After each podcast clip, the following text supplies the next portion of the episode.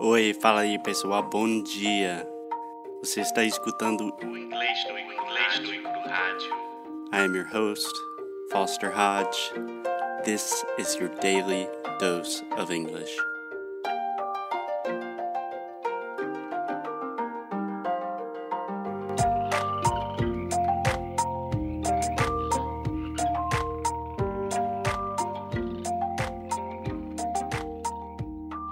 Yo. hey Alexia, what's up? Hey, Foster. I'm fine. What about you? Oh my. Oh Yeah. my God. Not much. What about you? Okay, let's start again. Hey Alexia, Hey, Foster. how are you? I'm fine. What about you? Okay, let's start again. Hey Alexia, Hi, Foster. what's up? Not much. What about there you? we go. nice, nice.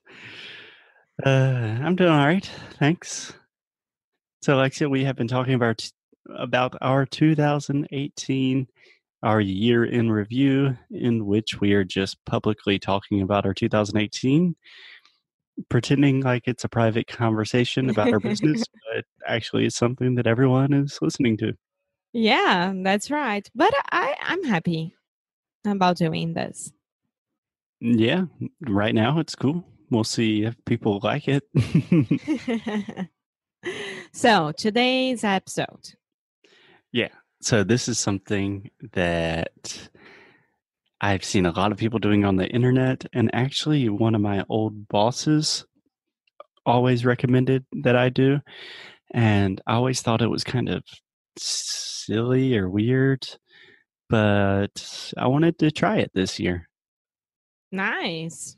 Yeah, I already know because you told me it before, but Yeah, I think that's awesome. you want me to explain it? Yeah, go ahead. So, really, this is an idea that not my idea. A lot of other people do it, but it's the idea of having a word of the year, which is just kind of a theme that you always are thinking about. It's just kind of like a, you know, your North Star, like something that when you're having a bad day or you're having a really good day is something you can always think about, like, this is what I want to do this year. This is what I want 2019 to be about. Does that make sense? Yes. Cool. So I was thinking we could just both say what our words of the year are and then talk about why we chose them. Yeah. And- Is that cool? Yes. Go ahead. You want me to give mine first? Yeah. Okay. Well, before I say my word for 2019, I think we should get our first drum roll of 2019. I know. And I Seriously. one of those sweet, sweet drum rolls.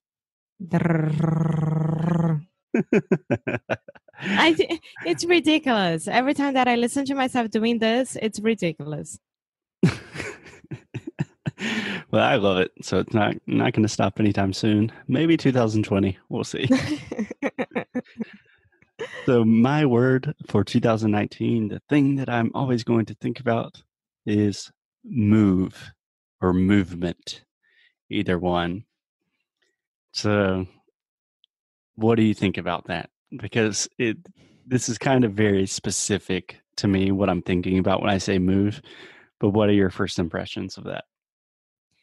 um, I like it. I think that we always have to be on the move, right? And this has to be a lot with my word. It has a lot to do with your word. Yes. Okay. Yeah, I thought when I said this word, you were not going to like it because we moved No, but- a lot last year, and I know that you're kind of wanting to take it easy a little bit in terms of traveling all the time.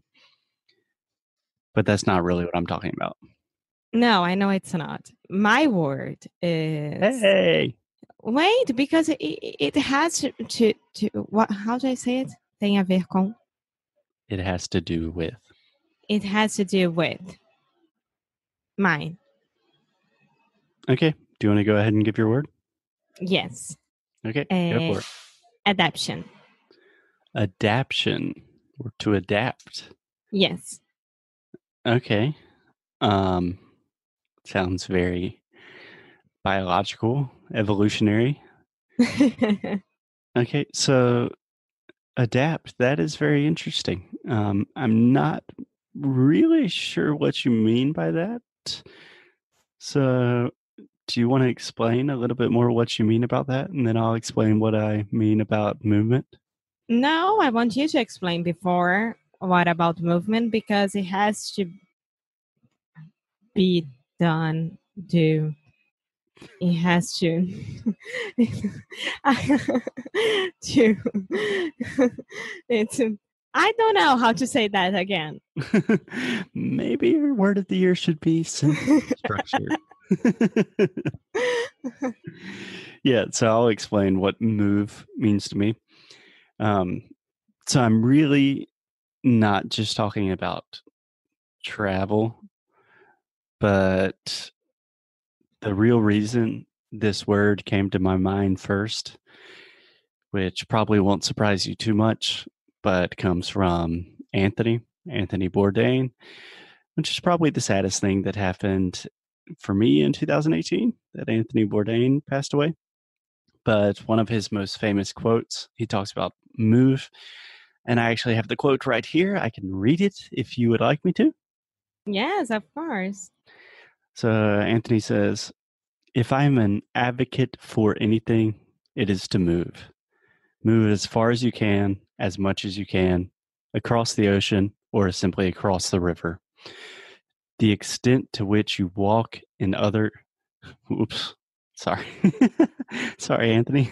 the extent to which you can walk in someone else's shoes or at least eat their food, it's a plus for everybody. Open your mind, get off the couch, and move. And so it's really this idea of first physical movement. Um, when I'm having like a bad day or something like that, I tend to just sit in front of the computer. And I think that's the easiest way to change my state of mind, to change the way I feel, to change what I'm thinking about. It's just like walk outside, go on a walk, go on a run, get some fresh air, play with the dogs, actually move. And then also have a little bit more flexibility of movement in terms of what I'm thinking about and what I am open to. So being more open to new ideas like in our business and it's kind of directly connected to your word of adaptation, I think. Yeah.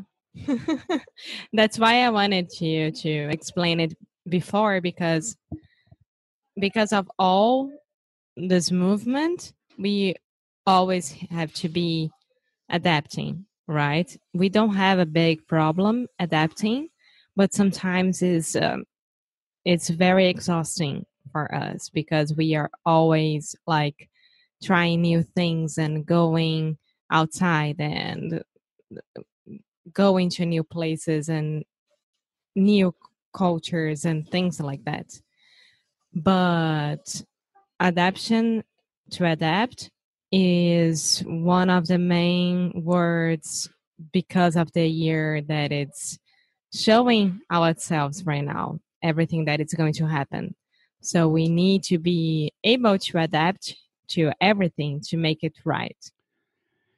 Yeah, yeah. I, I definitely understand what you mean. I think it's really interesting that most people listening to this or most people that know us personally would think first we're probably I mean, we're pretty good at moving. We physically move like all the time. And I think we're pretty good at adapting. Like we can be in the south of the, the United States, in Brazil, and Portugal, and Spain, anywhere in the world, and we're pretty good at just kind of going with the flow. So Yeah. I think it's interesting that we both chose words that it seems like we're al- already pretty good at. What do you think about that? Why did why do you think we did that? Because we are on the same page, amor. and we are a team. and we are partners. So that's why. No, I'm kidding. No, that's why as well. But I think that I don't know. uh, I don't want to sound profound about it, but I think it has to be with a lot what we've been through last year, like two weeks ago. but either way, I think it's good for us to know. Yeah, two weeks ago, like five days ago. Yeah. So my idea was really not just to move, but to move in a positive direction. So I kind of have this feeling that I have a kind of scary suspicion in the back of my mind. Like, ooh, is the reason that I'm always traveling and always keeping myself so busy and doing all these things, am I really like moving away from something? Like, am I running away from my fears or insecurities? And in 2019, I want to use movement in a positive way. Like, if I'm not getting enough sleep, maybe I just need to get up and move my body a little bit. And if I'm not, you know, working very well or I'm not happy in a place, then move to a place that will increase my Bring overall you joy. well-being. Yeah. So use movement to really increase the quality of my life, not just moving for no reason, you know. Yeah, Move Yeah. intentionally. very good, Emma. I liked it. I like your word. Nice. I like your word as well. Thank you. Cool. So I think this is something that I don't know how it's going to work in 2019, but I think it's a really fun, just thought experiment. And I recommend that all our listeners try it out. Tell us your words. Send your words to Alexia on Instagram. Send them to us via email, whatever. And yeah, anything else, Alexia? No, I'm fine. Cool. Cool. Okay, guys. Well, that's our 2018. Um, we will be back in your ears tomorrow talking about some of our plans for 2019. yes. So I'll see you tomorrow. See you next year. Ciao. Bye.